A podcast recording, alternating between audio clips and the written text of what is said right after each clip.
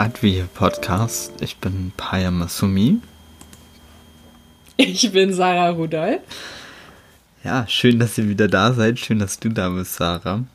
Vielleicht im Rückblick auf die letzte Folge und über was wir da alles gesprochen und uns ausgekotzt haben, auch extrem viel, würde ich gerne so ein bisschen besprechen, was sich so seit der letzten Woche bei den Themen so entwickelt hat. Vielleicht auch so im Hinblick Corona und Schule, wenn sich da was entwickelt hat.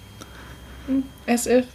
Nein, also das, das RKI hat äh, darauf hingewiesen, dass ähm, die äh, Sachen alle, äh, also nein, fangen wir mal von vorne an. So. Also, es soll jetzt Schnelltests für Schulen geben. Ja. Das RKI sagt, das hat keinen Zweck, wenn ihr euch nicht an die Vorgaben von uns haltet. Wir haben gesagt, äh, macht das und das und dann ergibt es auch Sinn, Schnelltests zu machen. Schulen sagen, äh, beziehungsweise nicht die Schulen, äh, Regierung sagt, Schule, Schule, Schule. Präsenzunterricht ist das Wichtigste. Immer, egal wie. Nein, das ähm, Robert-Koch-Institut empfiehlt schon seit Wochen oder noch länger bei einer äh, Inzidenz ab 50, also 50 Neuinfektionen äh, pro 100.000 Einwohner in sieben Tagen dass ah. ähm, die Schulen aufgeteilt werden. Das äh, ist halt dieser 50-50-Unterricht, von dem wir letzte Woche auch schon gesprochen haben, ja. dann passieren soll. Und das passiert, äh, also ich glaube, aktuell ist der Stand, dass man das ab einer Inzidenz von 200 andenken kann. Mhm. Okay. Also und alle anderen sollen äh, bitte brav weiter Präsenzunterricht machen. Es ist mittlerweile erwiesen, dass die ähm, die Behauptung, dass es in Schulen kein Infektionsgeschehen gibt, dass sich niemand in Schulen ansteckt, nicht stimmt. Ja.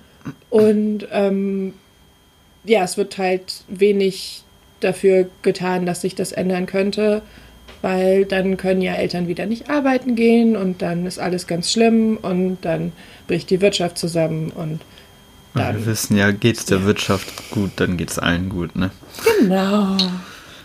Hm, vielleicht auch nochmal zu unserem Hot Take. Ähm, ich habe einen Taz-Artikel gefunden. Gestern wurde da auch relativ viel in diesem Kontext berichtet. Äh, am Tag der oder am der internationale Tag für Menschen mit Behinderungen. Dankeschön. Ich kam gerade nicht so drauf.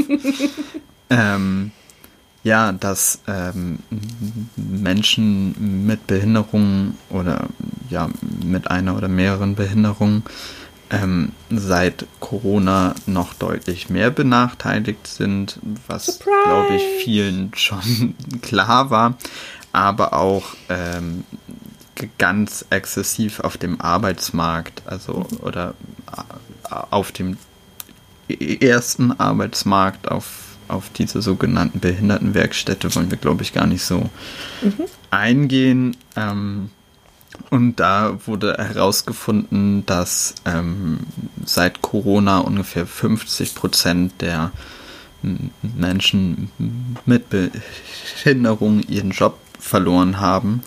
Und in der Gesamtbevölkerung äh, sind das so circa 10,9 oder so 11 Prozent. Mhm. Und das ist für die Menschen ja häufig doch nochmal deutlich heftiger und drastischer als für, als für die Gesamtbevölkerung, weil es einfach enorm schwer fällt, dann wieder auf den ersten Arbeitsmarkt mhm. einzusteigen. Mhm. Das ist ja auch ein, ein großer Teil ähm, von Menschen mit Behinderungen, die ähm, Probleme auf dem ersten Arbeitsmarkt haben, sind oft ähm, selbstständig, Solo-Selbstständige im Kleingewerbe ja. oder, oder halt äh, als freiberuflich Arbeitende, ähm, die ähm, halt ein großes Risiko jetzt gerade tragen. Und es sind meistens die Leute, die durch diese ganzen Raster fallen, die ähm, also es gibt ja, es gibt ja die Möglichkeiten, Unterstützung zu beantragen und so weiter und so fort, aber von dieser Unterstützung äh, Gerade bei den äh, Corona-Unterstützungen äh, werden oft die laufenden Kosten des Betriebs zum Beispiel nur gedeckt und nicht die eigenen Lebenshaltungskosten. Ja. Ähm, was halt für Leute, die im Homeoffice von zu Hause aus äh, mit am Computer arbeiten oder so, genau gar nichts bedeutet. Ja. Nichts. Also ich fahre nirgendwo hin. Ich äh, habe nichts, äh, habe keine Miete äh, für, für mein Büro oder irgendwas und ähm, ja, die, die fallen durch alle Raster und können oft dann ähm, einfach gar nichts mehr verdienen und fallen dann ganz schnell, ja, ja in die totale Krise. Ja, voll. Ach, aber auch äh, spannend. Ich habe da auch gar nicht so drüber nachgedacht, dass auch wir beide da ja voll so mit reinfallen. Ja. Jetzt, wo du sagst. so ja. als äh, Selbstständige mit verschiedenen Behinderungen. Okay. Ähm, wir möchten ja eigentlich auch immer das Feedback, was wir bekommen zu der letzten Folge oder vor allem zu unserem letzten Hot Take ähm, auch nochmal aufgreifen und besprechen. Hast du Feedback bekommen? Tatsächlich nicht, nein. Oh, ich habe welches bekommen. Sehr schön. Ähm, tatsächlich war das alles sehr zustimmend. Also, sehr gut. Ja, also dass sich da ähm, schon. Wir haben doch die Weisheit gefressen. Ja, Mensch. ähm, ja, dass sich da auf jeden Fall einige drin so wieder gesehen haben, auch in diesem, okay, am Anfang äh, etwas Unverständnis, aber auch Erleichterung ähm, da drin zu sehen, dass die eigene Lebensrealität mal erkannt wird. Ähm, ja, genau. Das fand ich sehr schön irgendwie zu hören. Yeah. Ähm, tatsächlich habe ich auch so ganz persönlich nochmal Feedback bekommen, mhm. ähm, weil das jetzt die erste Folge des Podcasts war, wo ich ähm, auch sehr bewusst mein Stottern mhm. weniger raus oder dieses Mal eigentlich gar nicht rausgeschnitten habe.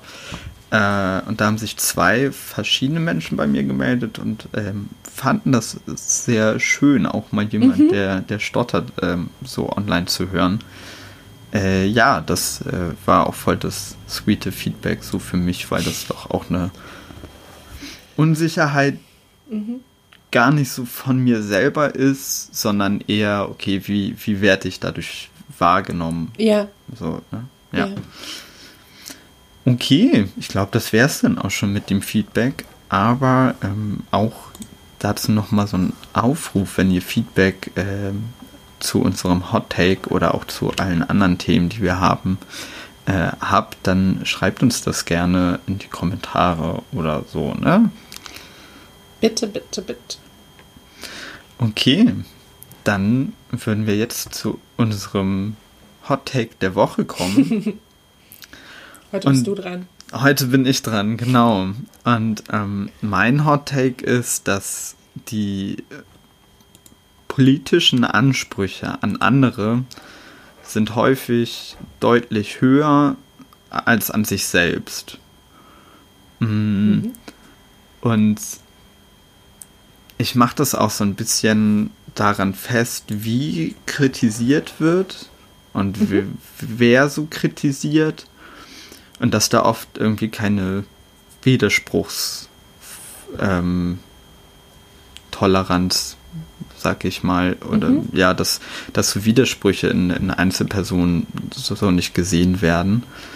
Ähm, und ich glaube, wenn alle den, diese Ansprüche, die sie an andere stellen, auch häufiger mal auf sich selbst beziehen, ähm, würde die Welt schon mal deutlich anders aussehen. Mhm. Ähm, allerdings äh, kenne ich das natürlich auch von mir selber. Ne? Mhm. Also ich habe das beispielsweise ganz stark bei Musik. Ich höre hauptsächlich irgendwie Rap und ähm, ich muss sagen, wenn so bei explizit linken MusikerInnen irgendwas kommt, ähm, was mir so nicht in den Kram passt, bin ich da deutlich äh, härter als bei mhm. anderen mhm. Musikern oder MusikerInnen, weil ich mir da dann denke, so, hey, du hast anscheinend ja Zugänge zu bestimmten Themen, aber in dem Kontext ist es dir dann egal. Allerdings ähm, sehe ich natürlich auch, dass man auch nicht grundsätzlich alles so abdecken kann. Wie findest du diesen Hot Take? Äh, ich, ich, muss mich gerade voll zusammenreißen, nicht noch einen stundenlangen Exkurs über, über äh, Rap und linken Rap und Ansprüche ähm, zu fahren. Aber Ach, das sollten wir wirklich auch soll, mal in der Folge machen. Das, das haben wir, wir nämlich auch schon mal. Weil wir, wir ich glaube, das ist, das ist ein sehr wertvolles, also nicht wertvoll, äh, ähm, Thema, wo wir viel rausholen können, glaube ich. Das ist voll gut. Aber nein, ähm, ich möchte lieber beim Hot Take bleiben. Ja. Ich glaube, das, was du gerade gesagt hast, hängt total eng zusammen. Also, dass wir, dass wir, ähm, ähm, also, dass du sagst, dass du Sachen bei dir selber bemerkst und so. Ich glaube, dass wir halt super viel von dem, was wir an anderen kritisieren, selber internalisiert haben. Also, dass wir mhm. das, dass wir das über uns, äh, dass wir das grundsätzlich ähm, ganz tief in uns drin eigentlich schon auch denken, weil wir, weil wir mit, mit diesen kapitalistischen und, und äh, so weiter Logiken einfach aufgewachsen sind und aufwachsen. Das ist alles um uns rum und dass wir vielleicht rational oft denken, dass wir da drüber stehen und dass wir, dass wir ähm, dann auch diese Erwartungen haben, aber dass das gleichzeitig immer noch in uns drin irgendwie arbeitet und wir uns genau so verhalten eigentlich, weil wir denken, dass wir, dass wir ähm, ja, dass hier irgendwas passieren muss und das ist das Einzige, was wir gelernt haben. Ja.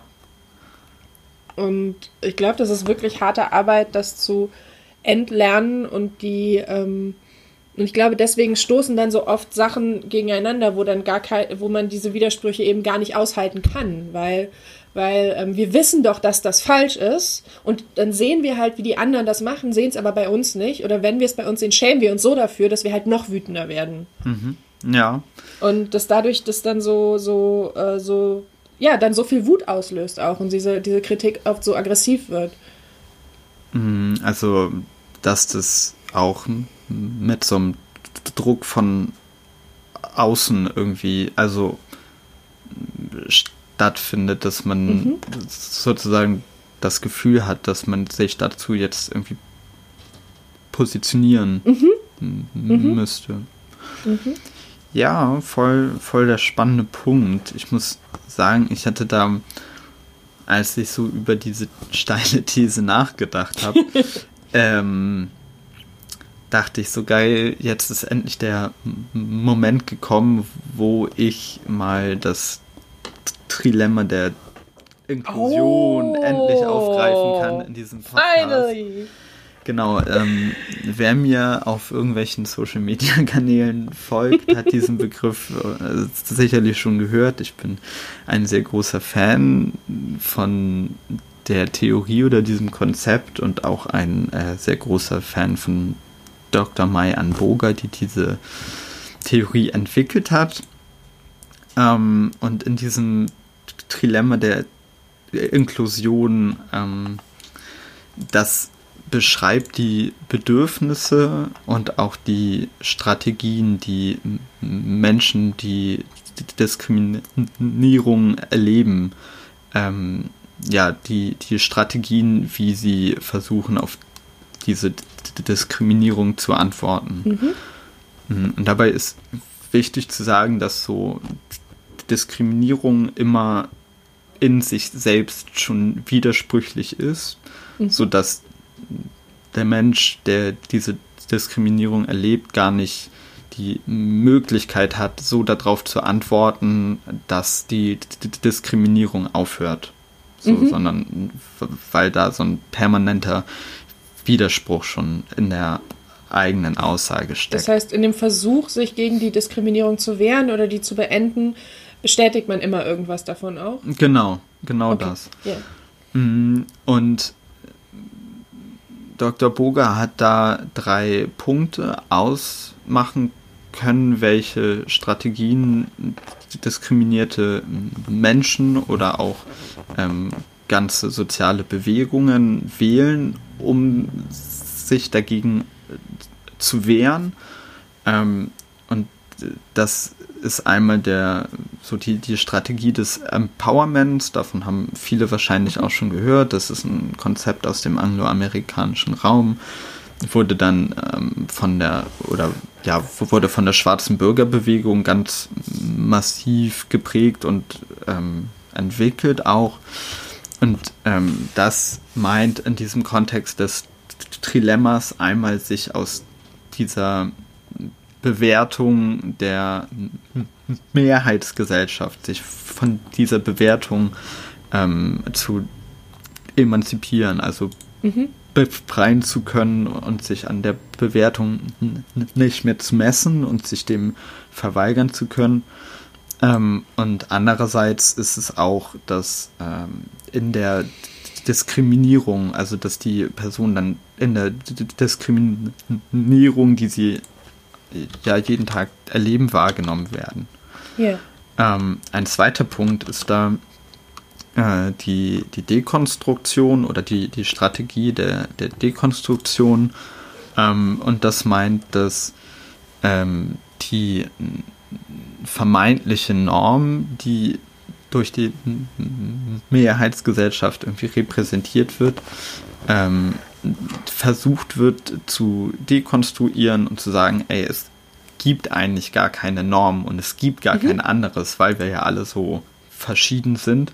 Yeah. Und andererseits meint es aber auch, dass man sich von dieser Normalität eben wieder so emanzipiert hat und ähm, durch dieses ähm, ja oder durch diese Dekonstruktion dann das normale irritieren will und auch damit diese vermeintliche Normalität ändert. Mhm.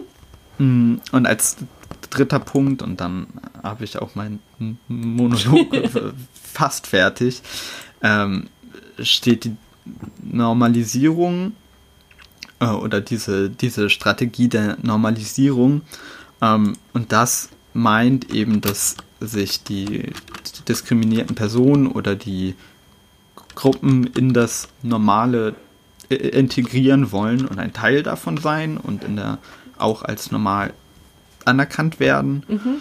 Mm, oder eben, dass sie in ihrer Andersheit wahrgenommen mhm. und auch mhm. anerkannt werden. Und mh, mm, ich glaube, dass, oder ja, Dr. Bruger hat auch diese Theorie entwickelt, dass nur zwei der drei Strategien gewählt werden können und die dritte Strategie dann automatisch davon ausgeschlossen mhm. ist. Mhm. Und also, ne, auch da bewegen wir uns dann wieder in so einem Widerspruch. Mhm. Ähm, und da ist mir dann aufgefallen, so dadurch, dass wir uns ja halt alle in diesem Widerspruch befinden und aber sehr individuell entscheiden, welche Punkte oder auf welchen Positionen in die, diesem Dreieck des Trilemmas wir uns und bewegen. Oft passiert das ja auch komplett unbewusst, dass wir da Absolut. gar keine Entscheidungen treffen, sondern einfach in diese, in die, irgendwie unsere Schwerpunkte setzen, die sich dann mit der Zeit auch ändern können und gar nicht wahrnehmen, dass die sich widersprechen, oder? Ja, voll. Also ähm, das, ja, ich würde auch sagen, das ist auch von Situation zu Situation abhängig, was wir gerade wählen und was wir auch gerade als Antwort ähm, auf diese D D Diskriminierungserfahrung irgendwie wählen. Mhm. Ähm, ja, aber dass wir uns halt auch da wieder ähm, so unterschiedliche Strategien suchen, ähm, dass wir da auch häufig irgendwie aneinander schrammen. Mhm. Also, mhm. ja, ich habe heute beispielsweise ähm, da über eine über einen Satz ähm, diskutiert, wo es halt darum geht, dass sich ähm, migrantisiert Menschen fremd im eigenen mhm. Land fühlen und ähm, diese also ne, das ist ja beispielsweise eine Strategie, die ich so gar nicht wählen würde, dass ich mhm. so Deutschland als äh, Space für mich jetzt claim wollen würde, so. Mhm. Ähm, aber für andere ist das halt voll wichtig. Mhm. Das hat ja auch auf jeden Fall seine Berechtigung. Mhm. Ja, aber wäre jetzt nicht unbedingt meine Strategie der Wahl. Mhm. Kannst du so damit jetzt irgendwas anfangen, was ich jetzt in meinem 5-Minuten-Monolog jetzt so rausgeballert habe. Also mir erzählst du das ja nicht zum ersten Mal. Das ist super spannend. Und ja, ich kann da voll viel mit anfangen. Ich weiß nicht, ob ich gerade was habe, was ich dazu sinnvoll sagen kann. Tatsächlich. Aber ich finde es voll spannend. Und äh, also gerade das Beispiel, das mit, mit äh, Fremd im eigenen Land und ich will mir das gar nicht aneignen und so weiter und so fort, ähm, sagst, finde ich gerade super spannend, weil ähm, ich habe hab in den letzten Tagen eine Unterhaltung, ging es irgendwie darum, wie unterschiedlich sich Rassismuserfahrungen im, im eigenen Umfeld, also lokal, nicht, nicht im privaten Umfeld, sondern lokal und an einem Ort, an dem du es nicht gut einschätzen kannst. Äh, wir äh, zum Beispiel, ähm, das ist ja was, womit du auch Erfahrungen gemacht hast im, ähm, im Osten. Mhm. Ja. Äh, so, und dass sich das komplett unterschiedlich anfühlt. Auf einerseits ist dieses, äh, war, war ähm, für eine Person dieses, dieses Zuhause noch empörender. Like, Entschuldigung. Ja. Also, ne, ich, ich, ich, ich lebe hier, ich bin hier, ich. Es ist total offensichtlich, dass ich hier gerade so hingehöre ja. und dass ich Teil irgendwie von, von, von dieser Community hier bin. Und äh, andererseits ist das andere dann dafür teilweise anders bedrohlich, weil du es nicht einschätzen kannst, was passiert hier, was bedeutet das. Mhm. Und dass diese, und das setzt dir aber auch voraus, dass du, dass du Teil von dem, von diesem Heimatding ja auch, was ja, ja, ja so ein super, super kritischer Begriff ist, irgendwie sein willst. Ja. Und andererseits kannst du halt genauso hingehen und sagen, ja, ich, ähm, ich, ähm, ich, ich, ich habe meine eigene Community, ich brauche das nicht. Ich und, und das ist mhm. gleich, aber das bei vielen Leuten, ähm, und ich glaube, das ist was, was, was mich auch betrifft, so, ähm, parallel da sein kann, obwohl es sich komplett widerspricht. Ja, das. Dass du halt einerseits so, schon so ein, auch, so ein ja. gewisser Lokalpatriotismus da ist und du irgendwie integriert sein willst eigentlich und andererseits weißt, ähm, dass es das ist nicht das, was ich will und ich brauche meine Community mit, mit Leuten, die, die nicht gleich wahrgenommen werden, die ähnliche mhm. Erfahrungen haben wie ich, die, die ähnlich sich ausgeschlossen fühlen in, an vielen Punkten oder nicht gesehen ja. fühlen. Und ähm, das sind ja zwei Dinge, die sich, die sich auch massiv widersprechen können, aber die gleichzeitig existieren. Mhm. Und ähm, ja. Mhm, aber um da auch vielleicht nochmal auf den Hot Take zurückzukommen, glaubst du, dass in diesen politischen Ansprüchen, die wir an andere haben, da auch indirekt diese Widersprüche mitschwingen und die Ansprüche vielleicht gar nicht, oder dass die Person vielleicht unseren Ansprüchen gar nicht gerecht werden kann? Ich glaube, also, also ja, bestimmt, aber ich glaube, ganz oft ist es tatsächlich andersrum. Also ich weiß gar nicht, ob ich dem Hot Take so sehr zustimmen kann am mhm. Ende weil ich glaube, dass, dass ganz viel von dieser Wut eher daran dadurch entsteht, dass wir selber eigentlich wissen oder immer wieder spüren, dass wir unseren eigenen Ansprüchen nicht gerecht werden können. Mhm. Ja. Und dass das, dass dann äh, wenigstens die anderen es ja wohl verdammt nochmal auf die Reihe kriegen sollen. ja. Oder so. Und ich habe so, und, und wir wissen eigentlich alle, dass wir, dass wir ähm, flawed sind, dass wir ähm, es nicht perfekt machen können, dass es kein Perfekt gibt, weil, weil alles viel zu komplex ist und, ne? Ja. Und ähm, und das, ich glaube, dass wir uns halt ganz viel mehr Klarheit im Außen wünschen. So. Um, ja, um so auch so eine Struktur da zu mhm. erkennen. Und dann kannst und du halt ganz toll Leute in Gut und Böse einsortieren. Ja. Und ich merke das ja auch, also was du eben meintest mit den, mit den ähm, Rappern. Ich habe an die Leute, die mir politisch näher sind, viel höhere Ansprüche. Mhm. Und die, die dürfen Sachen, also dürfen natürlich, ne? Aber ich reagiere viel heftiger auf die, wenn die Dinge machen, die ich bei anderen komplett durchgehen lassen würde, weil, ach, die verstehen es eh nicht. So. Und ähm, das ist unfair. Weil an vielen Punkten sind wir ja selber auch am Anfang. Ja, voll. Immer wieder. Auf jeden Fall. Und das, das anderen zuzugestehen, ist, ist glaube ich, so eine ähm, schwierige Balance, weil ähm, ja, weil es halt auch Dinge gibt, die einfach nicht okay sind und die wir von anderen erwarten können und die wir auch von uns erwarten können. Weil natürlich sind wir nicht perfekt, aber, aber es gibt Punkte, die einfach indiskutabel sind und ähm, darüber müssen wir sprechen können, dass diese Punkte indiskutabel sind. Und das müssen die anderen auch äh, dann die Verantwortung für übernehmen oder wir selber dann in unserem Punkt, in unserer äh, in dem Fall irgendwie Verantwortung dafür übernehmen, was wir sagen oder mit wem wir was tun und, äh, und so weiter. Aber das dann ganz schnell, ähm, ganz schnell, ähm, ja, so ein, so ein Absolutheitsanspruch daraus wird, weil das einfacher ist, als das auszuhalten, dass, dass Personen oder, oder ähm, Bewegungen oder was auch immer ähm, beides sein können, also richtig und falsch und, mhm. und problematisch und wichtig und so. Mhm. Und äh, so individuelle Grenzen ziehen müssen und dann auch anderen Leuten ähm, bis zu einem gewissen Punkt zugestehen müssen, da individuelle Grenzen zu ziehen, die für Sachen, für die für uns vielleicht nicht in Frage kommen und dann, dann ähm, aber ich finde es total schwierig, da ähm, die richtige Balance zu finden und zu wissen, wann ist halt jetzt wirklich mal Schluss. Ja. So. Weil es gibt Punkte, an denen muss halt wirklich echt mal Schluss sein dann.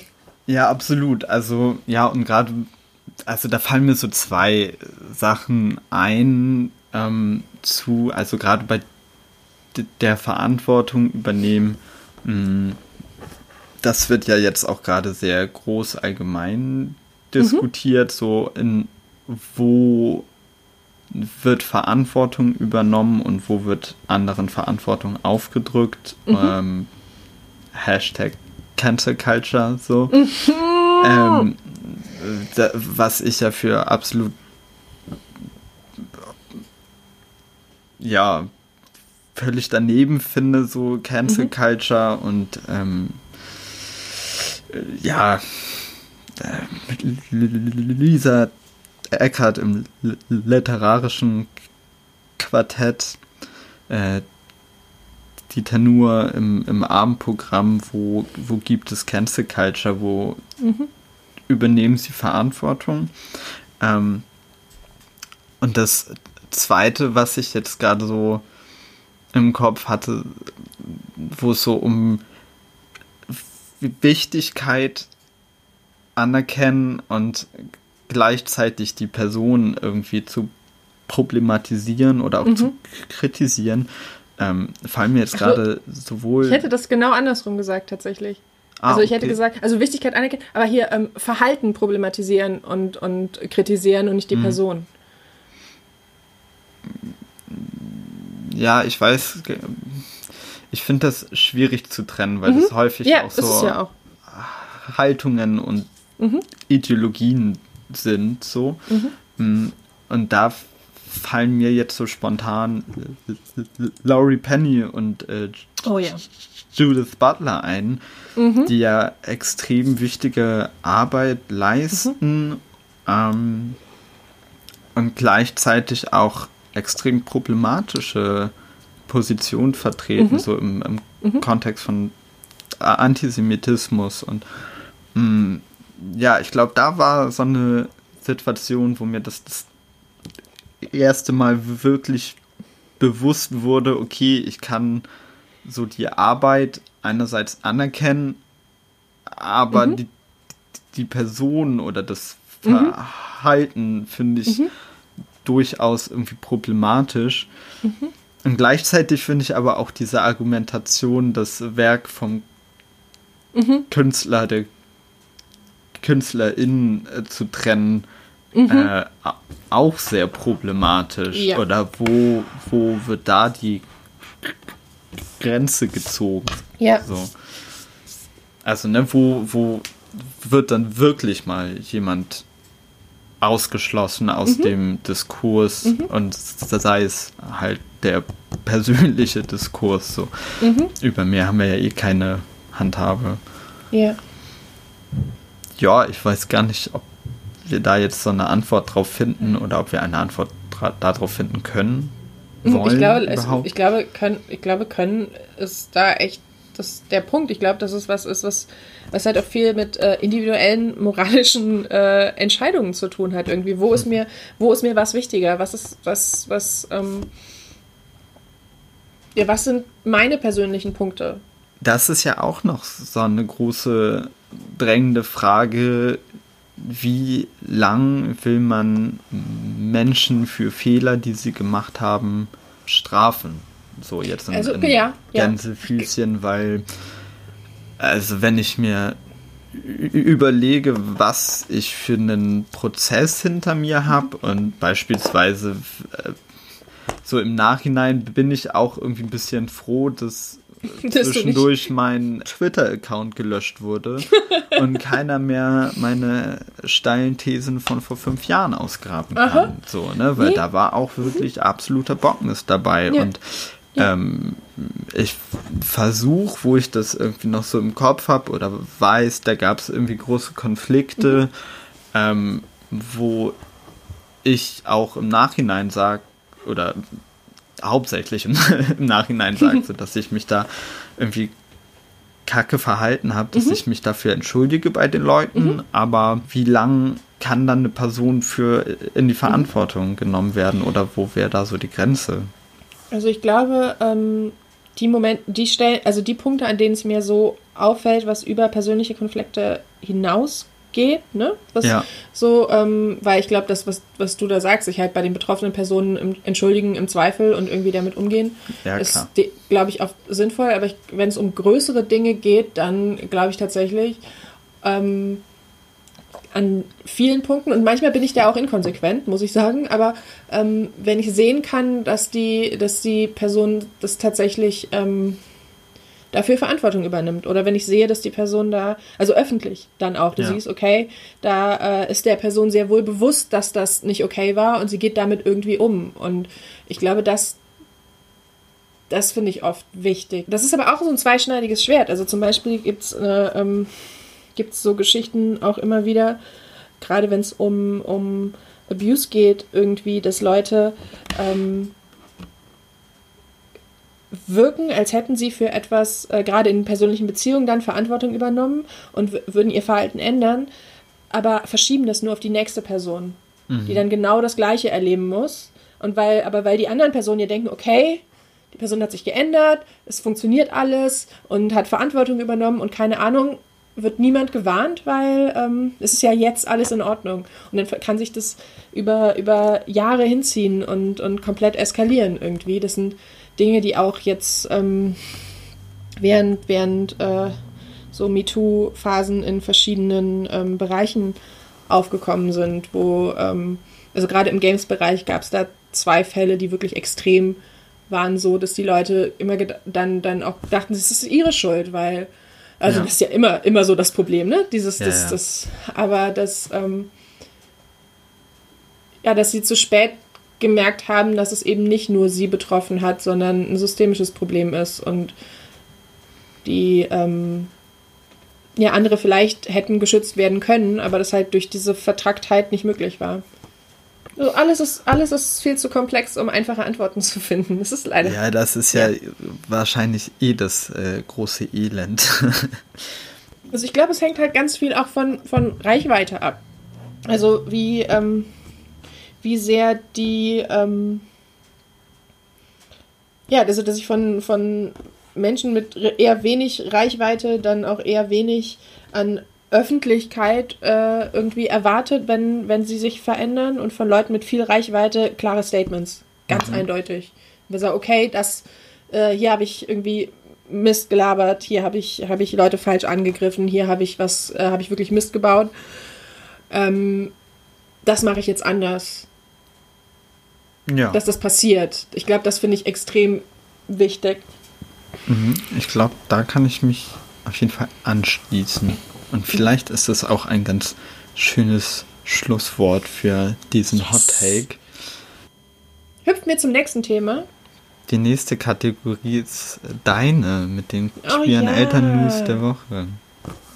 Ich habe ein bisschen drüber nachgedacht das passt vielleicht auch ganz gut zu dem Verantwortung übernehmen und so, weil das ist was, was, was da tatsächlich passiert ist, glaube ich. Oder, na, oder eben genau das teilweise nicht passiert, aber die Leute sich verändern und versuchen, Dinge besser zu machen.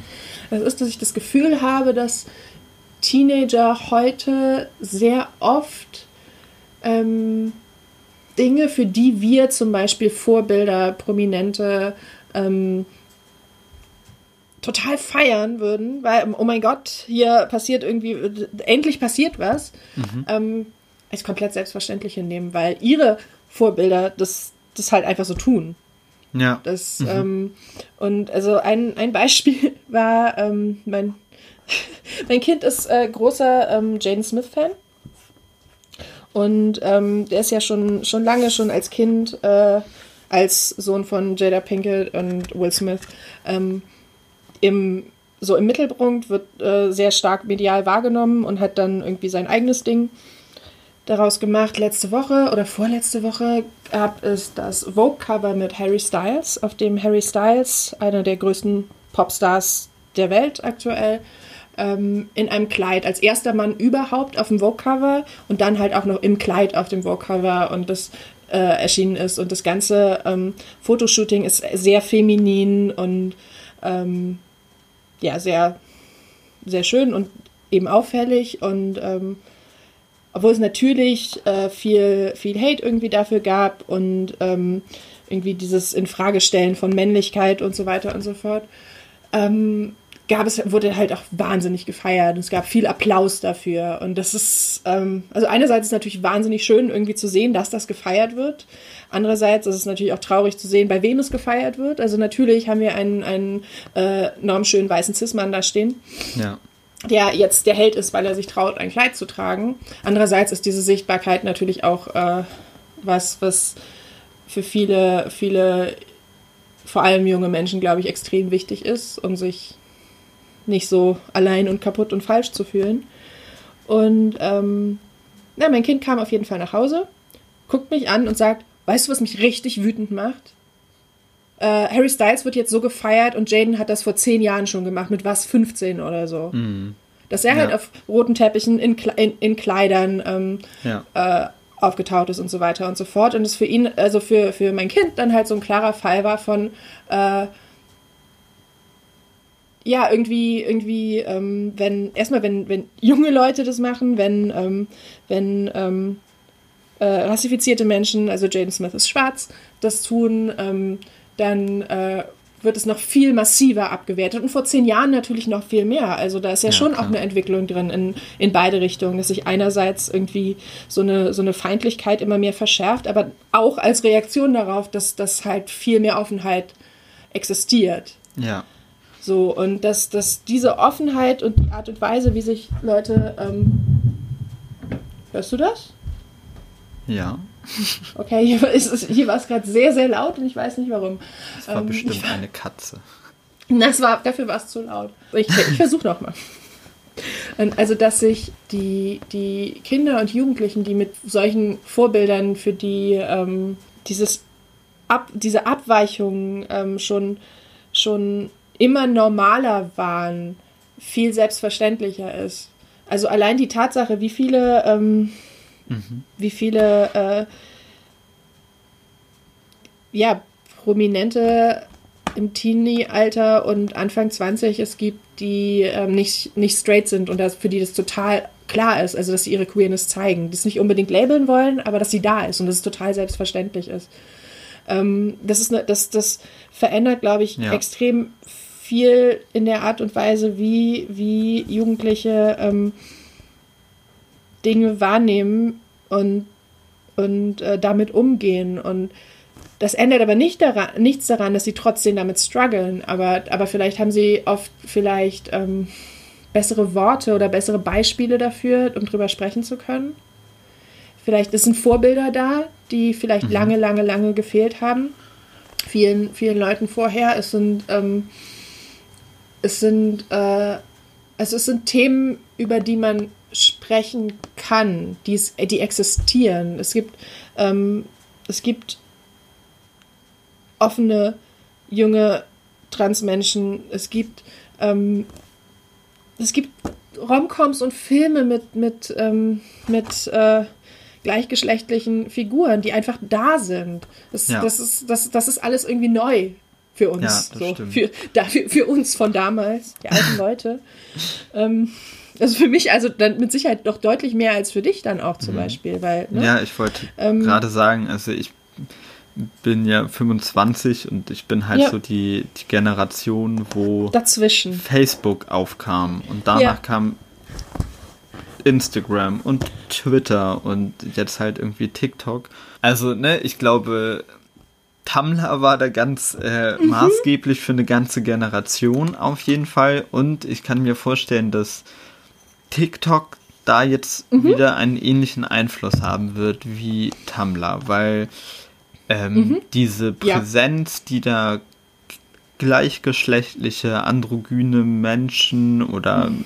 ähm, feminine Menschen, die sonst anders gelesen worden wären, ähm, die können sich da diese Plattform nehmen und bekommen da einerseits natürlich auch totalen Hate ab, der heftig ist und wo ich behaupten würde, ich habe dazu jetzt natürlich keine Statistik parat oder so, aber das ist so mein ganz subjektiver Eindruck, dass der sich auch seit Beginn der ganzen Corona-Lockdown-Sache nochmal verschärft hat, weil ein deutlich älteres Publikum seitdem auch auf TikTok ja. ist.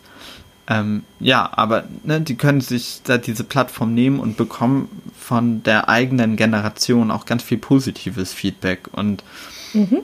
mh, mm, das war so zu Beginn von Social Media, glaube ich, noch deutlich weniger. Mhm. Auch weil einfach das Alter der Person, mhm. die das genutzt haben, glaube ich, noch ein ganz ja. anderes war und die ja. Zugänge noch anders waren. Aber worauf ich noch hinaus wollte, das passte zu, äh, was, äh, passte zu unserem Ende vom ähm, Hot Take der Woche, die Sache mit der Verantwortungsübernahme. Ja. Ich glaube, dass da auch was ganz Spannendes passiert, gerade dass ähm, YouTuber, deutsche YouTuber, die ja große, große, große Vorbilder für Teenager mhm. heute sind, mehrfach negativ aufgefallen sind, weil sie diskriminierende Sachen gesagt haben, weil sie ähm, sich selber vielleicht schon als progressiv wahrgenommen haben, aber dann halt massiv sexistisch wurden zum Beispiel. Ja. Und, und so weiter. Das, ähm, und im letzten Jahr, glaube ich, sind mehrfach Fälle aufgekommen, wo Leute irgendwie ähm, Fans gegenüber unangemessen waren hm. und zum Beispiel auch die Fans sexualisiert haben und so weiter. Ähm, dass da gerade plötzlich passiert, dass sie entweder in die Verantwortung genommen werden aus der Community, was lange nicht passiert ist. Also da waren halt, wurden einfach die Freunde nicht kritisiert, sondern nur die Fans haben was gesagt und es wurde einfach drüber weggesehen. So. Ja. Ähm, dass da tatsächlich so ein in die Verantwortung nehmen stattfindet. Und bei anderen sehe ich, dass sie sich verändern, dass sie andere Dinge sagen, als sie das vor drei Jahren vielleicht noch getan mhm. hätten. Da, wo vielleicht keine öffentliche Entschuldigung stattfindet, die ich sinnvoll finden würde, prinzipiell, gerade dem, dem ex oft extrem jungen Publikum gegenüber. Ja. Ähm, aber wo wo schon irgendwie zu sehen ist, okay, die haben da was reflektiert und versuchen es besser zu machen. Mhm. Und das finde ich total spannend zu sehen, irgendwie, was da passiert und wo sich das hinentwickelt. Also wie viel da tatsächlich ehrlich ist oder wie viel, ähm, um Kritik aus dem Weg zu gehen, man weiß es nicht. Aber ich sehe da auf jeden Fall Bewegung, die ich, die ich noch ein bisschen beobachten will. Das finde ich eigentlich ganz spannend. Und mhm. ja, also ich glaube, da, da ähm, passiert ganz viel und ich glaube, dass, dass es super, super wichtig ist, das, was, was ähm, ältere Kinder und Teenager ähm, konsumieren an Medien, was sie, äh, was sie finden, nicht so, wie das ja lange, lange immer wieder passiert ist und teilweise heute noch passiert, be zu belächeln und zu schauen, ja, das ist alles nur Bullshit, oh, die gucken, die hängen den ganzen Tag vor TikTok, äh, so, ne, oder auf damals, den ganzen Tag vor YouTube. Also da erinnere ich mich schon auch an Situationen mit äh, anderen Eltern zusammen, die sich halt massiv über ihre Preteens lustig gemacht haben. Ja. So, äh, was der ganze Scheiß soll. Und ähm, dass da schon echt ganz schön viel hinterstecken kann, was echt wichtig und sinnvoll ist und was, was, ähm, naja, was über das hinausgeht, worüber wir uns vielleicht auf die Schulter klopfen. So. Ja, das kann ich so mir auch total vorstellen. Also ich gebe ja ähm, ab und zu sporadisch auch mal ähm, Workshops an Schulen ja. oder für Jugendliche und Kinder. Ähm, da ist es dann eher im Kontext von Antirassismus und mhm. Rassismuskritik.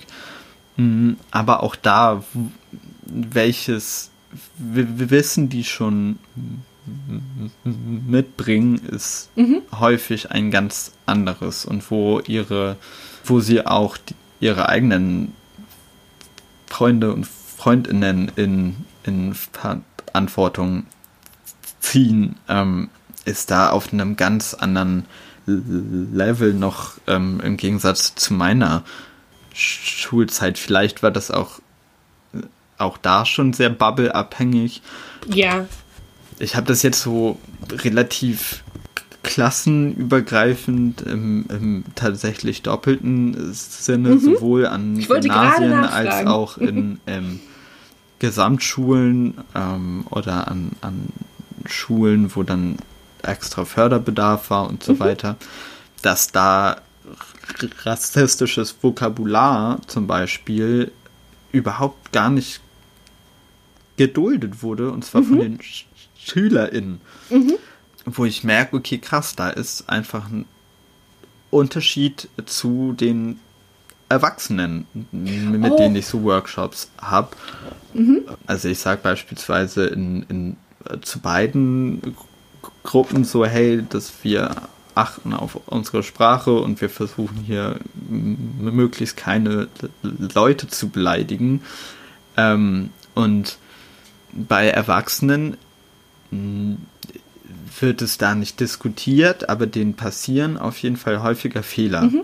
was mhm. ja auch einfach sein mhm. kann durch so ja. Sozialisierung und so aber das findet bei Jugendlichen deutlich weniger statt. Oder wenn es stattfindet, nehme zumindest ich das eher als so eine be bewusste Provokation mhm. statt, aber mhm. es gibt dann auch das entsprechende Echo aus der Gruppe. Mhm. Und das habe ich bei Erwachsenen bis jetzt weniger wahrgenommen. Das ist total spannend. Mhm. Wenn du magst, können wir einfach weitergehen zur nächsten Kategorie. Ja. Nämlich zum auskotzen. Und ich weiß gar nicht, ob ich das letzte Woche auch schon ausgeführt habe, aber ich finde so einen Raum extrem wichtig zum Auskotzen, ähm, weil wir ja aus, aus zwei Gründen. Einerseits glaube ich, dass wir sonst häufig mit unseren Themen alleine bleiben mhm. und da gar nicht in so eine Sprache kommen oder in so eine gemeinsame Sprache kommen auch. Also, ne, wir beide sprechen jetzt, aber vielleicht ähm, sehen sich andere Menschen da auch drin. Und ich glaube, dass dieses Auskotzen auch extrem wichtig ist, um wieder in eine Handlung kommen mhm. zu können. Mhm. Oh nee, und ich glaube, ich habe auch noch einen dritten Punkt, nämlich dass kollektive Wut auch sehr produktiv oh, sein ja. kann. Ist ja, ja gar nicht nur negativ. Also ich merke, ich merke, dass ich gerade von, dass dadurch, dass einfach überall tausend Dinge passieren und alles wahnsinnig anstrengend ist und diese konstante Stresssituation irgendwie da ist und ähm, dass, dass ich mich noch müder fühle als sonst, dass mich das komplett irgendwie ähm, ja schwer macht irgendwie mhm. und dass es total hilft, darüber zu sprechen und eben nicht nur darüber zu sprechen, ja, es ist alles schlimm, genau, weil, ne, ja. sondern auch konkret zu sagen, was ist eigentlich schlimm und das, das mal ra wirklich rauszulassen und sich, wie, wie wir sagen, immer einmal ordentlich auszukotzen, um dann wieder zu merken, okay, pff, geht wieder. Für den folgenden Abschnitt möchten wir eine Triggerwarnung aussprechen. Wir sprechen unter anderem über die Corona-Toten sowie über das Lager in Moria und die unmenschlichen Verhältnisse, die dort herrschen. Ich habe mir da tatsächlich diese Woche einige Sachen aufgeschrieben, mhm. weil mhm. gefühlt diese Woche extrem viel passiert ist und viele Themen auch aufgekommen sind. Ja, also ich finde es beispielsweise total krass, wie wenig über die einzelnen Corona-Toten gesprochen wird. Also es werden täglich Zahlen veröffentlicht, aber dass da gar keine kollektive Trauer beispielsweise mhm. stattfindet, wie mhm. bei anderen ähm, mhm. Ereignissen, wo viele Menschen gestorben sind. Oder ja. dass die Person, die da hinterstanden und die mhm. Familien irgendwie gar nicht wahrgenommen und gezeigt und abgebildet werden, sondern dass, ja, es gibt halt irgendwie so diese Zahl der ominösen Toten und das war's irgendwie. Und das merke ich, macht mich eher be betroffen mhm. als wütend. Mhm. Ja, und also, ja, ich finde es heftig, einfach. Mir fallen da irgendwie mehrere Sachen zu ein. Ähm, eins ist, dass ich mehrfach von Leuten gehört habe, dass sie die Geschichten nicht ertragen können. Mhm. Dass sie einfach ähm, oder sich tatsächlich teilweise aufregen, also nicht wütend auf die Person, sondern ne, ich, das, wie, wie soll das funktionieren, wenn sie Geschichten irgendwo auf, auf Social Media oder in, oder in Texten geteilt sehen mit Leuten, die äh, entweder gestorben sind oder, oder schlimme Verläufe hatten, weil die Situation ist noch da und es macht irgendwie das, das, das ich glaube, bei vielen löst es so ein, wir wissen doch jetzt, dass es schlimm ist, mhm. macht mir doch jetzt nicht noch mehr Angst. So. Ja. Weil, weil sich einfach nichts ja, dass, dass, dass diese, worüber ich letzte Woche schon ges äh, gesprochen habe, dass wir diese ständig diese, äh, diese Entscheidungen über Leben und Tod in unserem Alltag treffen müssen. Also ja. ne, die Frage, gehe ich jetzt, gehe ich jetzt in den Supermarkt einkaufen oder, oder ja. ähm, was auch immer und we, wen bringe ich damit in Gefahr? Das ähm, habe ich jetzt eine Stunde, zu, äh, eine Stunde, genau, eine Minute zu lange an der Stelle gestanden, wo andere Leute geatmet haben ja. ähm, dass, dass, dass das noch schlimmer macht und dass es noch, noch überwältigender wird irgendwie. Mhm. Und ähm, auf der anderen Seite, ähm, glaube ich, hängt es total viel und das, das ähm, passt dann vielleicht auch nochmal zu, zu äh, dem Hot Take letzte Woche damit zusammen, wer die Leute sind, die sterben. Ja, das, das glaube ich auch. Wen, Ganz krass. Es sind, es sind ist, ach, die, allein am Anfang oder keine Ahnung, die ersten Monate habe ich immer wieder, wenn von einem Todesfall gerichtet, äh, geredet wurde, dann, dann gehört, aber die Person hatte eine Vorerkrankung. Ja, verdammte Scheiße. Ja. Bedeutet das, das bedeutet das jetzt, äh, interessiert dich daran wirklich nur, dass du weniger gefährdet bist mit deinem gesunden Körper, mit deinem gesunden, ja. nicht behinderten Körper? Ernsthaft? Voll. Und das, das, das, ähm, oder die waren eh alt, ne? Also, wen ja. also offensichtlich, es fühlt sich so sehr daran, wen interessieren alte, behinderte und vorge äh, vorerkrankte Menschen? Ja. Was, was für einen Wert haben die für, für äh, den Otto-Normalverbraucher? Was zur Hölle? Ja. Und ja, da. Da werde ich dann wieder ich, wütend, kommen wir auch sehr, und wütend. sehr an die Wut genau und ans, ans Auskotzen. Voll. Also bei den Gründen gebe ich dir absolut recht, aber auch da, es gab ja auch immer in marginalisierten Bewegungen mhm. so kollektive Trauer. Ja. ja. Und die nehme ich bis jetzt irgendwie das auch stimmt. noch nicht so wahr. Mhm. Vielleicht auch, weil bis jetzt da noch keine so große Vernetzung stand, mhm. stattfand in diesen Communities oder vielleicht auch über die verschiedenen Communities hinaus. Also, ne, dass jetzt ja. auf einmal Leute mit ähm, Mehrgewichtigkeit mhm. genauso betroffen sind mhm. wie die, die, die DiabetikerInnen ja. und alte Menschen mhm. und Menschen mit Vorerkrankungen mhm. und dass da eben diese Vernetzung noch mhm. nicht so stattfand, um irgendwie gemeinsam trauern zu können. Ich glaube, ich glaube, was, was ähm, bei dieser Menschen mit Vorerkrankungen Geschichte auch eine Rolle spielt, ist ein, ähm, ein wahnsinnig ableistisches Bild davon, was diese Vorerkrankungen sind. Ja. Also das, das, ähm, also ich, es gab ja, und dazu bewegen wir, da bewegen uns ja gerade hin, irgendwie dieses äh, Ding von, wir, wir sperren die Risikogruppen irgendwie so lange weg, bis sie, ähm, bis, bis das äh, vorbei ist quasi. Ja. Und, ähm, und ähm, dabei, glaube ich, größtenteils einfach Menschen, also ob, als ob das nicht schlimm genug wäre, ne?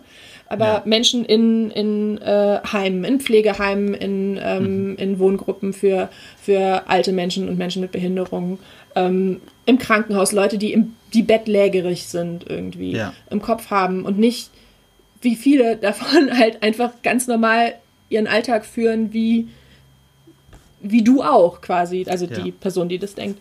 Ähm, und gar nicht wahrnehmen, was zur Hölle, wovon zur Hölle da eigentlich die Rede ist. Und ähm, das ist so, das sind auch so, das hat halt auch diese zwei Seiten. Einerseits dieses ganz klare, irgendwie diese Leute ähm, müssen geschützt werden oder die, die sterben eh, was dann halt bei den Todesfällen dann auch mhm. irgendwie dieses Ding ist.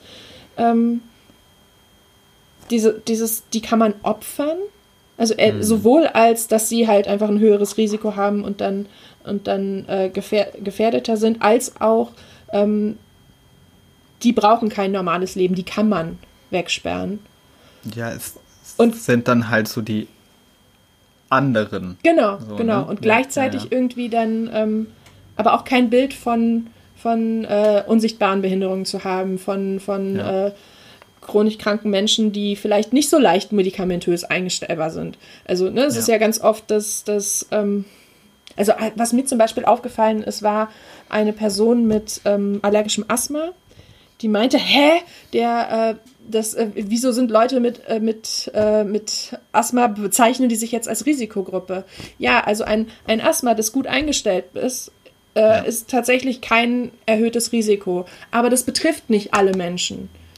Ja. Also die Behandlung wirkt nicht immer. Es kann, es kann, und, und es kann halt dann auch Krisen geben, in denen äh, die Behandlung gerade gar nicht funktioniert und umbestellt werden muss.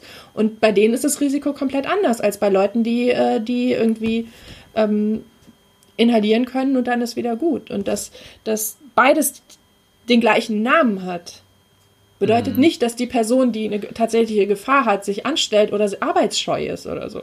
Aber arbeitsscheu auch so ein wunderschönes Wort. Da ich noch einen ganzen, ja. äh, eine ganze Auskotzfolge machen könnte. Voll, und ich glaube, da bewegt man sich auch wieder in so einem sehr deutsch-europäischen oh Feld. Ja. So, wer hat die Möglichkeit, sich so gut einstellen mhm. zu lassen, mhm. in, also bei mhm. verschiedenen Krankheiten und mhm. wenn nicht. Ja. Ähm, und auch, ne, da spielt dann halt auch Armut wieder eine extreme Rolle, Zugänge zu mhm. ähm, Fachärzten. Fachärzten, danke, genau. ja. ja, voll. Okay. Ich glaube, ah. darüber könnten wir noch Stunden reden. Ja. Äh, vielleicht komme ich da auch zu meinem nächsten Punkt. Ich weiß gar nicht, ob ich den eigentlich groß ausführen will oder ob ich ihn einfach nur nennen will. Ja. Österreich in Uff. jeder Hinsicht, also wirklich in jeder Hinsicht, einfach der pure Hass für jeden Skitouristen und Skitouristin, die ähm, dorthin fährt und vor allem Hass für die Leute, die das möglich machen. Mhm. Ja. Aber die Tourismuswirtschaft. Ja. Ja.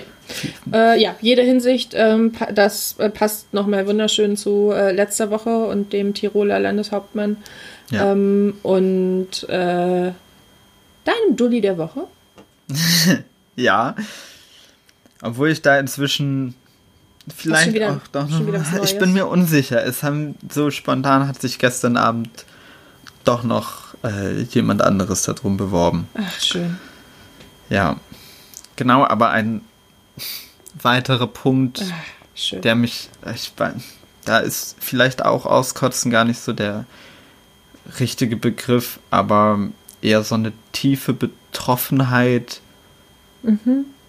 wie ich egal es ist und wie wenig darüber gesprochen wird und äh, spreche gerade vom, vom Lager Moria, beziehungsweise das zweite Moria, wo nach wie vor 15.000 Menschen circa leben, wo es immer kälter und immer kälter und stürmischer und nässer wird und die Menschen leben dort in zelten, ähm, bekommen einmal am Tag etwas zu essen ähm, und ja, da das Essbare, was sie bekommen, sind also vorgestern waren das irgendwie drei angegammelte Scheiben Brot. Ich will das eigentlich gar nicht so sagen, boah, dass sowas in Europa stattfinden kann, so als ob Europa diese Wiege der Menschheit wäre, so. Ja, aber Europa hat ja den Anspruch an sich selber, das zu sein.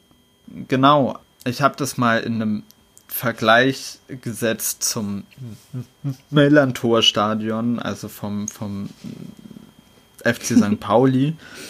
Und in das passen ungefähr 29.000 Menschen. Das heißt, das halbe Stadion wäre ausreichend, um diese 15.000 Menschen aus Moria zu evakuieren und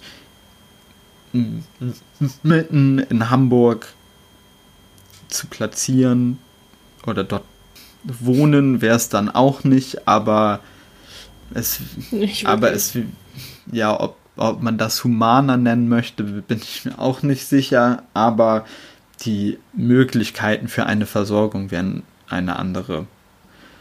Ja, ich, ich finde es einfach so enorm, wie da 15.000 Menschen einfach sehr bewusst die Entscheidung getroffen wird, die sind die Hilfe nicht wert ähm, denen wird der Wert nicht zugeschrieben oder entzogen ähm, und es würde es würde ein Stadion in Deutschland reichen und das wäre durch. Ich finde, das passt total gut zu, zu dem, was wir über die Corona-Todesfälle gesagt haben und auch zu, zu dem letzten Punkt, den wir irgendwie noch zum Auskotzen haben, ähm, es, es, passt halt, es ist halt alles irgendwie so die Frage, wessen Leben ja. es wird als wertvoll wahrgenommen und wessen nicht. Ja. Und beziehungsweise halt in erster Linie wessen eigentlich nicht. So, wer wen wird getrauert, wer ist, wer wird geschützt und ähm, das wäre das dritte Thema. Wer ähm, bekommt eine Impfung? Wer kann, äh, wer wird quasi gerettet in die Normalität, die sich alle irgendwie wieder wünschen? wer halt nicht. Da geht es um die Länder, die als erstes den Impfstoff bekommen sollen.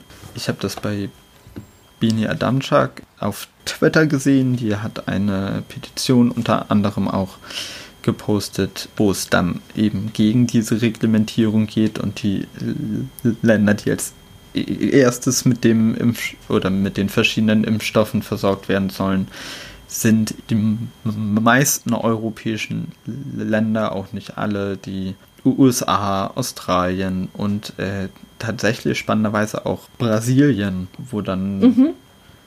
die neue rechte oder rechte globale Bewegung sich dann auch so weit schon unterstützt also wo, wo eben auch in, in Brasilien einfach ähm, eine krass rassistische weiße Oberschicht vorhanden ist, die dann entsprechend gerettet werden soll.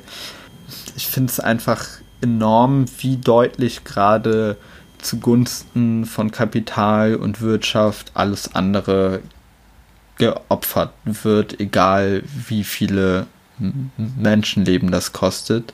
Ja, ich glaube, dass wir da auch gar nicht wirklich zu einem zufriedenstellenden Ergebnis kommen können, sondern dass wir äh, Wege finden müssen, um den Gedanken daran aushalten zu können, aber auch um weiter ja kollektiven Widerstand dagegen leisten zu können.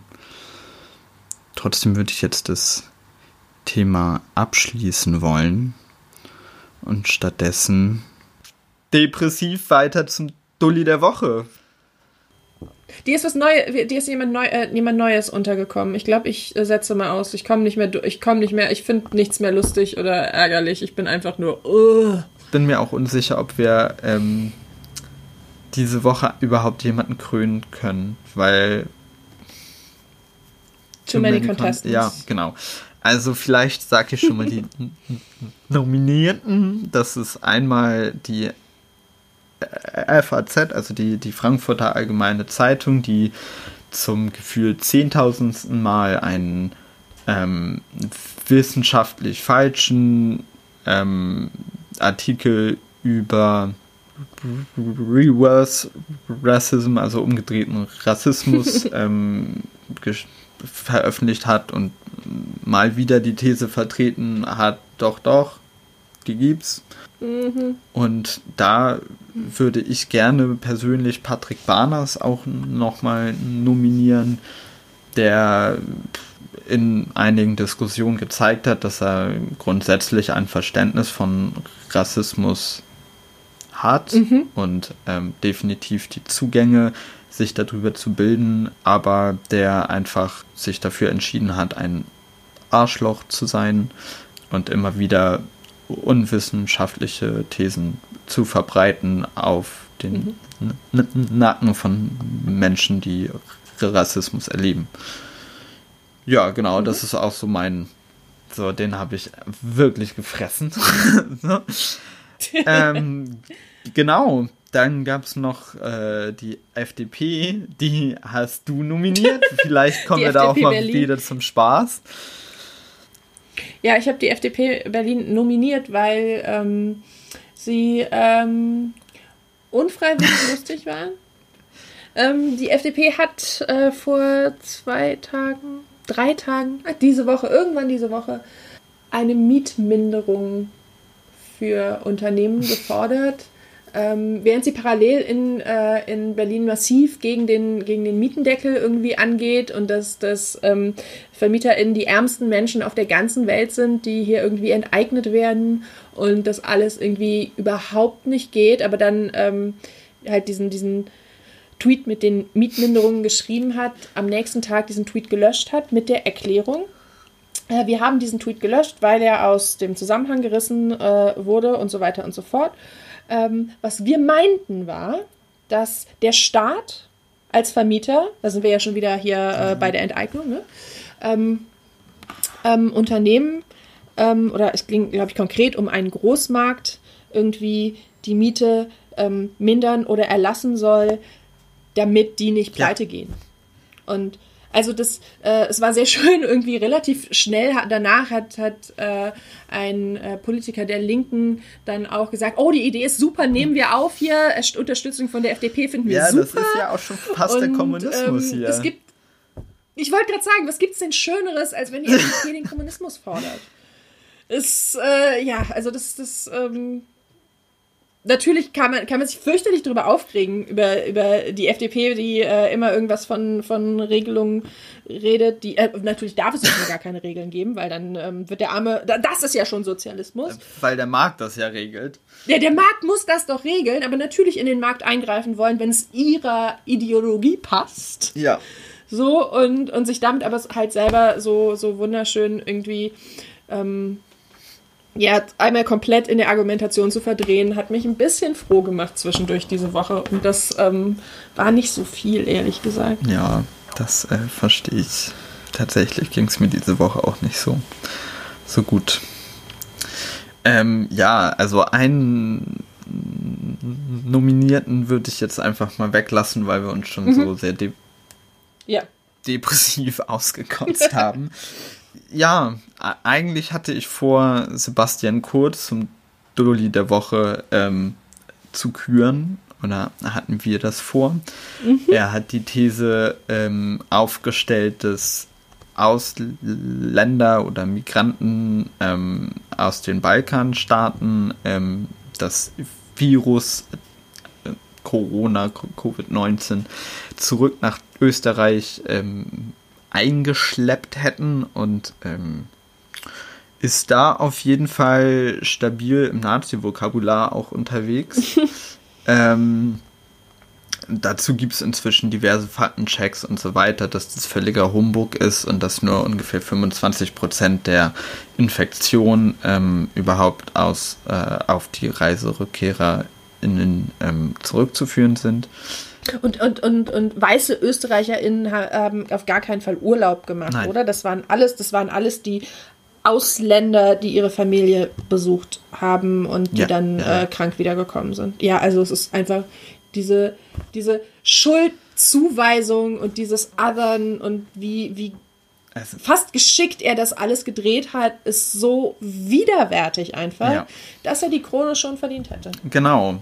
Aber ähm, ich finde, er ist diese Woche ähm, auf Gleichstand mit Sarah Wagenknecht und. Oh Gott, ähm, ja.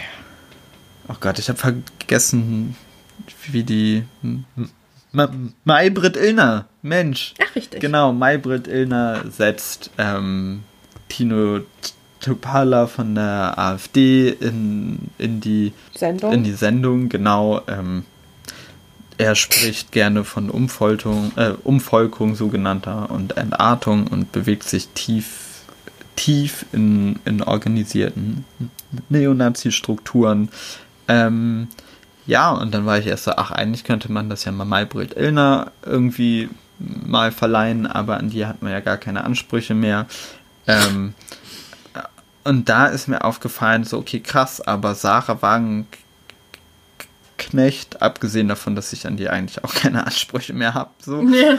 ähm, aber die hat da, glaube ich, doch nochmal eine höhere Symbolkraft, dass mhm. sie sich neben so jemanden setzt. Also da, das finde ja, ich schon. Enorm. Also da ist schon vorbei eigentlich. Genau. Und dann hat sie es halt einfach noch weiter eskaliert. Also du denkst halt immer so, jetzt absurde wird es nicht mehr.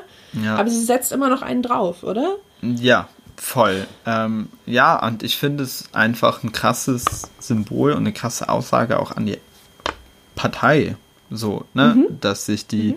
die Vorsitzende in einen Diskurs mit Leuten von der AfD begibt und dann auch noch mit so jemanden wie dem guten Tino.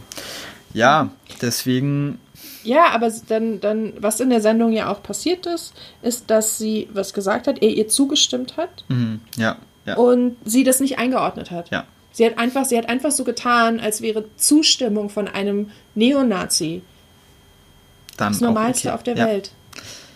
Ja, also gut, aber die hat ja auch davor schon durchaus mal Zustimmungen ja, äh, oder Zustimmung von, von der AfD bekommen, wenn es um so Zuwanderung mhm. ging beispielsweise. Mhm. Also ne, die sind da ja schon auf einer ähnlichen mhm. Linie, auch wenn sie unterschiedliche Wege genommen haben, um dahin zu kommen. Mhm. Ja, genau. Vielleicht ähm, habt ihr eine, eine Idee, wer der Doli der Woche sein sollte, das ähm, könnt ihr uns dann natürlich auch wieder sagen. Na Mensch, dafür, dass wir uns kürzer fassen wollten. Klappt super. Können wir die nächsten zwei Punkte umdrehen, weil ich brauche ganz dringend was Positives. Ja, wir sind jetzt auch soweit durch mit den depressiven Sachen. Payam, was empowert dich? Mm, mich empowert das Outing von Elliot Page enorm. Mhm. Vor allem, weil das auch ein sehr politisches Outing war, yes. was sehr ähm, aufmerksam für die eigenen Privilegien und eigene Position war. Das fand ich sehr schön und ich glaube, da, da hat er auch sehr viele andere Menschen empowert. Mhm. Also ich habe ja. auf jeden Fall in meinem Umfeld das auch von vielen anderen Leuten gehört, dass das etwas in ihn bewegt hat. Ähm, ja, das fand ich sehr schön.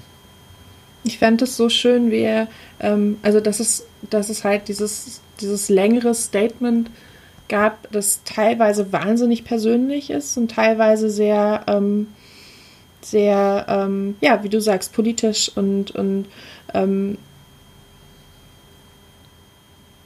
und so viel ähm, Reflexion zeigt auch. Ja.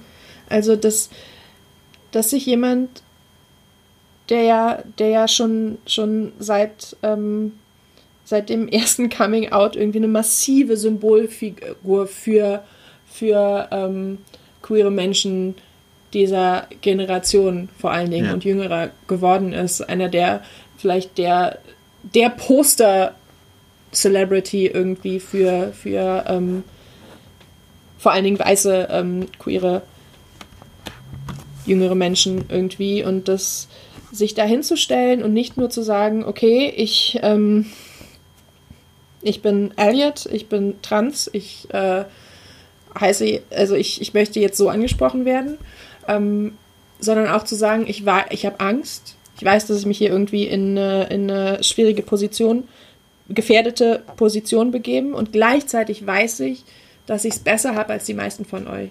Ja. Gleichzeitig weiß ich, dass die Gefahr, die mir droht, nicht so groß ist wie die Figur, äh, die Gefahr, die, die, ähm, die den meisten anderen Transmenschen, die out sind, droht. Ja. Und ähm, dieses Bewusstsein dafür und auch die Art und Weise, ähm, wie die Reakt ersten Reaktionen kommen. Also es wirkt auf mich, als wären einige Dinge vorbereitet gewesen, die so wichtig sind. Ja. Also dass Netflix unter den ersten Leuten war, die äh, oder ersten Accounts war, die gratuliert haben, dass, dass ähm, innerhalb von allerkürzester Zeit die, äh, die Credits in den Serien geändert wurden. Ja. Dass, ähm, dass da einfach wirklich dieses, dieses symbolische, ähm, es ist okay, irgendwie ja. massiv ähm, gepusht getragen wurde, in, so, ja. gepusht wurde, genau, dass das ähm, gerade ähm, englischsprachige Medien sofort von Elliot Page Comes Out gesprochen ja. haben. Das ist in, vereinzelt auch in Deutschland passiert, aber hier war schon irgendwie, dass natürlich nochmal irgendwie gedeadnamed werden musste und natürlich nochmal erklärt werden ja. musste hier, weil das ist offensichtlich der Stand des Diskurses hier. Aber dass das schon was anders ist, als es, als das vorher war und das, ähm, das tut so gut, oder? Voll. Also ich, wie gesagt, ich finde es extrem schön. Ja. Mhm. Sehr gut. Vielleicht können wir auch jetzt nochmal die beiden Kategorien drehen. Nämlich, ja. was wünschst du dir für die nächste Woche?